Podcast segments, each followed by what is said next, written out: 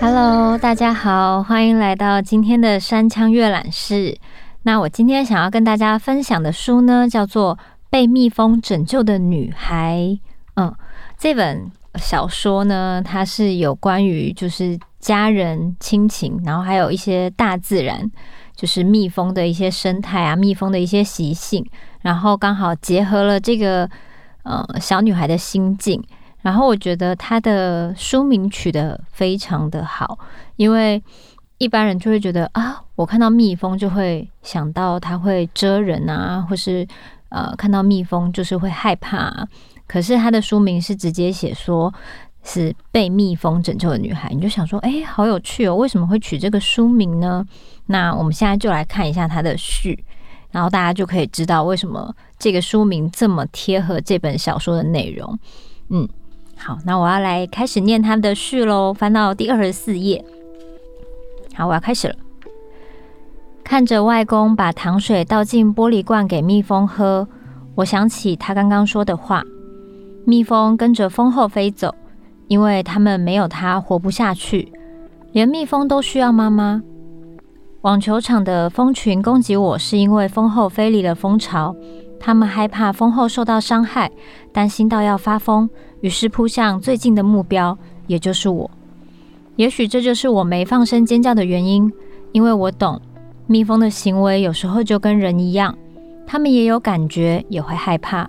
只要你静静观察它们移动的方式，看它们是轻柔如水的翩翩飞舞，还是在蜂巢里乱窜，全身都很痒似的抖个不停，就会发现这一点。蜜蜂需要家庭的温暖。落了单的蜂可能撑不到天亮就孤单而死。要是蜂后死了，工蜂会发了疯似的飞遍整个蜂巢寻找它的踪影。接着，蜂窝逐渐萎缩，蜜蜂失去活力，无精打采地在蜂巢里闲晃，不去采集花蜜，成天无所事事，直到生命流逝。那种对家的强烈渴求，我懂。前一天还在，一夕之间就消失无踪。我父母在我快满五岁那年离婚，突然间，我们就到了美国的另一岸加州。我跟妈妈和弟弟住进外公外婆的小房子，三人挤一个房间。我母亲躲进被窝，陷入长期的忧郁。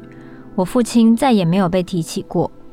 在往后的极静岁月中，我努力要理解发生了什么事。我对人生的疑问越来越多。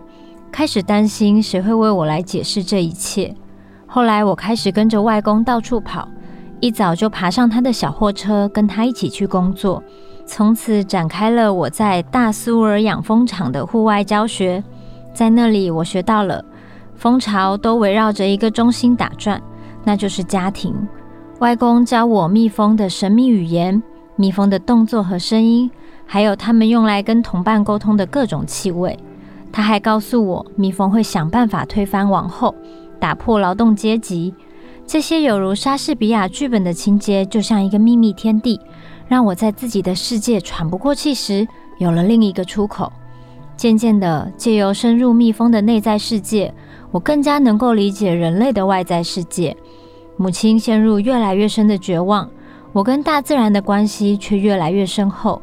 我学会蜜蜂是怎么样互相照顾、辛勤工作，怎么样广纳意见、决定去哪里觅食、何时要分蜂，还有怎么规划未来，甚至连蜜蜂蛰人都让我学会勇敢。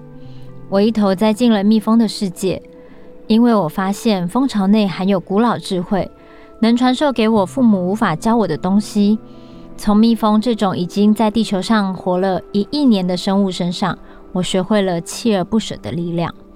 好，这篇的书序其实就是有带出这个故事大概会是怎么样，在每一个章节用可能你观察到的蜜蜂的生态跟状态来前后呼应这个小女孩在爸妈离婚之后发生的故事。那我那时候看了，其实蛮感动的，因为其实我觉得我我们身边。应该还蛮多同学，就是在念书的时候，就是有些人会是单亲家庭。那有时候就是在小时候，你可能很难跟人家解释，或是你在面对同侪的时候，诶，如果大家爸爸妈妈都会来啊，然后可能我有遇过我朋友说，就是那时候他的老师就问他说：“哦，班上有谁是单亲家庭的举手？”他说全班就只有他举手，然后到最后可能诶就。有一些小朋友的爸爸妈妈会说啊，你不要跟他们家的小孩玩，他长大会变坏。就是我那时候听到这个故事的时候，其实非常难过。我觉得，就是一个小孩子，他还没有理解这个世界这么多，然后也可能还不会去跟人家讲自己的事情，或是解释自己的事情，他就突然被贴了一个标签，然后。嗯，还有人就说啊，你不要跟单亲家庭的小朋友玩这样子。然后那时候听到这个故事的时候，其实蛮震惊的。所以我相信，嗯，很多小朋友可能就是这些事情，就是在成长的过程中多多少少会，不管是别人的眼光，或是有些标签。那我觉得，当你受到这样的对待的时候，如果你的心是有办法去梳理这些感受的。那我觉得你还是一样的，就是就是会健康成长，然后不用因为就是好像自己跟人家不一样，而觉得有什么就是大不了的。然后像这本书里面的小女孩，她就说她是被蜜蜂拯救的。我就觉得其实大自然的疗愈，或是你身边有一些很成熟的大人，他可能在你还不太认识这个世界的时候，透过各式各样的语言，或是一些有寓意的故事，或是大自然的能量。帮你疏通那些你还不理解的部分，就是大人的世界。那也许其实你的心就会得到抚慰。所以我在看这本书的时候，就很想要推荐给大家这本小说。那呃，我自己的家庭其实就是不是单亲家庭，可是因为身边就是很多朋友也是单亲家庭的，所以我都觉得不管是怎么样的家庭，每个家庭都有每个家庭的故事。但是我们并不需要因为彼此的家庭的状况不一样，而去对单亲家庭有一些啊什么，就是小小的标签或是小小的误解，嗯，然后很希望大家可以透过这本小说，就是除了认识蜜蜂的生态，认识大自然，也认识就是其实一个家的组成是可以很多元的，不一定只有大家认定的，嗯，原本的那个既定的形象才是家。嗯，然后我跟蜜蜂其实也蛮多不解之缘的，因为我家小时候其实呃在山上嘛，所以其实我家阳台也是有蜜蜂来筑过巢。那那时候那个蜜蜂的巢它筑的非常的大，就在我家阳台上，所以我的那个邻居就看到那个蜂巢，就觉得说哇，要不要把那个蜂巢的蜂蜜采下来啊？就是那个蜜蜂的蜂巢看起来感觉里面有很多蜜的样子，然后我爸爸他就有一天他就走去那个蜂巢下面，就跟那群蜜蜂讲说：“哎，我们这个地方可能没有办法再保护你了。我知道你们可能是觉得我们家很安全，所以才来这里筑巢。可是因为你们筑在太明显的地方，邻居看到了，对你们的那个蜂蜜可能会有一点想要觊觎你们的蜂蜜。那我劝你们还是快点搬家，这样对你们比较好。”，结果我爸讲完以后，隔天我们家那个蜂巢全都空了，蜜蜂举家搬离。然后我就觉得我爸真的很厉害，就是，嗯，我觉得在大自然中，就是有时候万物就是可能共生啊，或是有一点互相依存的关系，或是道理，你会不会动物的语言，或是怎么样，我都觉得这是一个很神秘的事情。那我爸这样做之后，哎、就是到最后，我们家阳台就只剩下那个很美的蜂窝。那我记得那个蜂窝是虎头蜂的蜂窝。那一般人看到虎头蜂会很怕，就觉得说，哎呀，如果你不小心被叮一下的话，如果是小孩子，他可能就是马上就是不行了。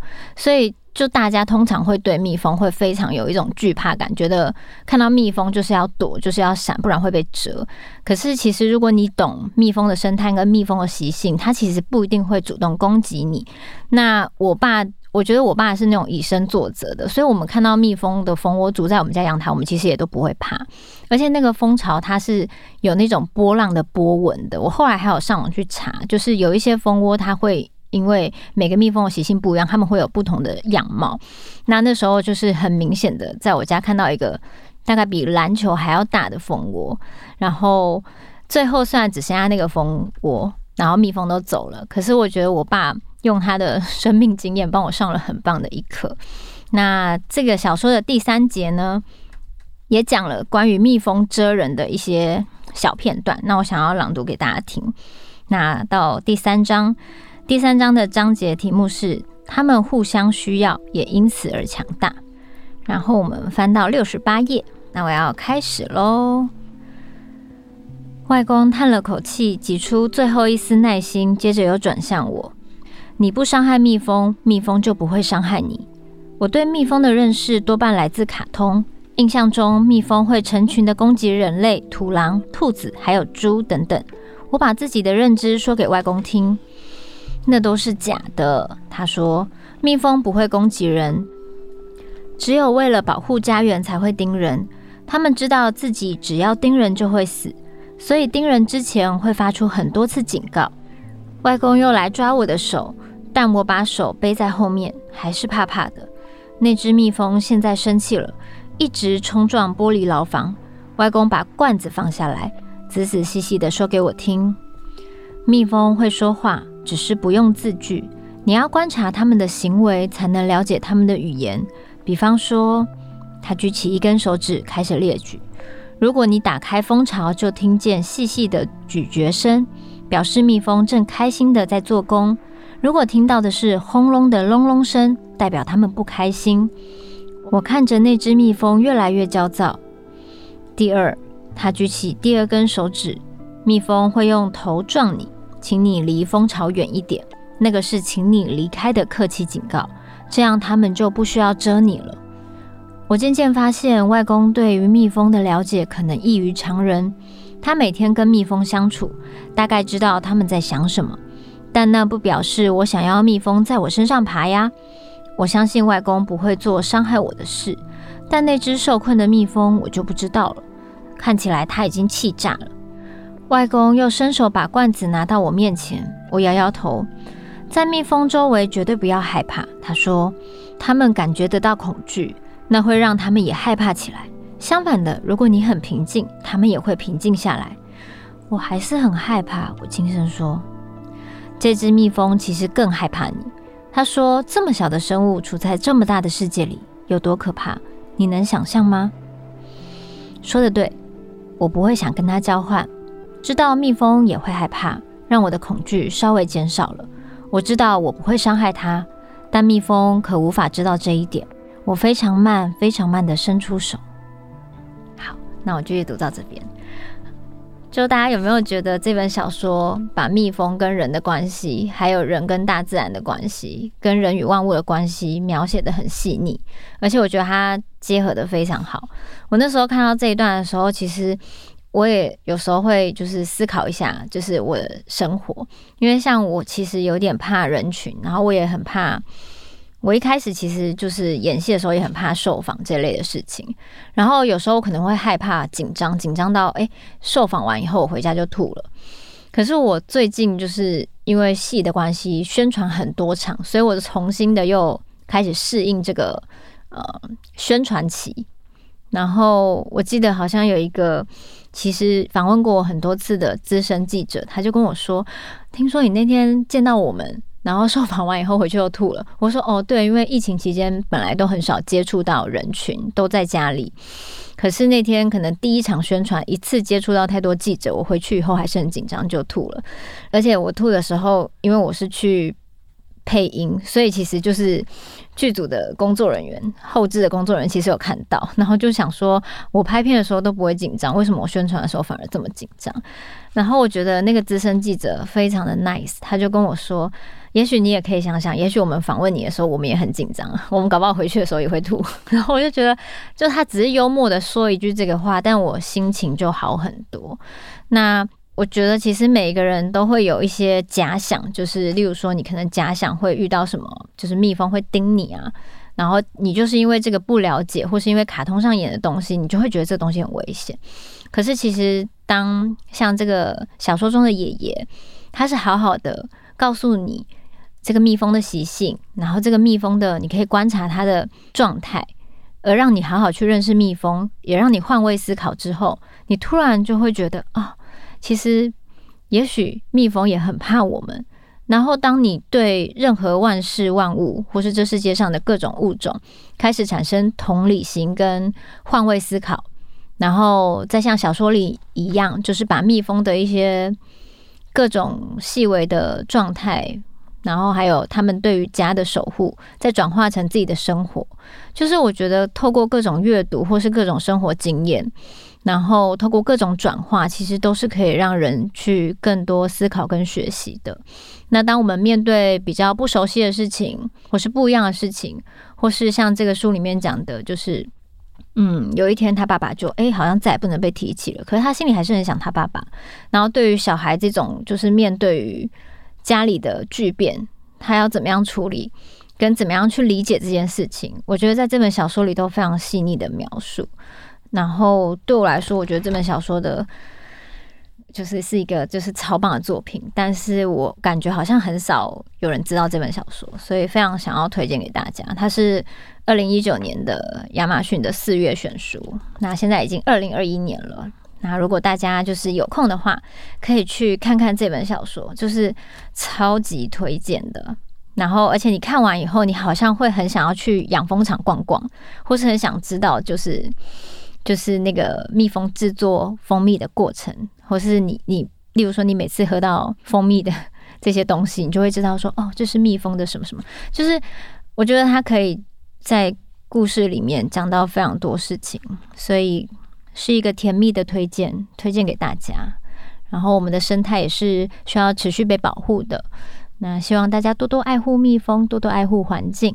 然后也一起欣赏这本被蜜蜂拯救的女孩。那我们今天的山枪阅览室就到这边结束，我们下周见。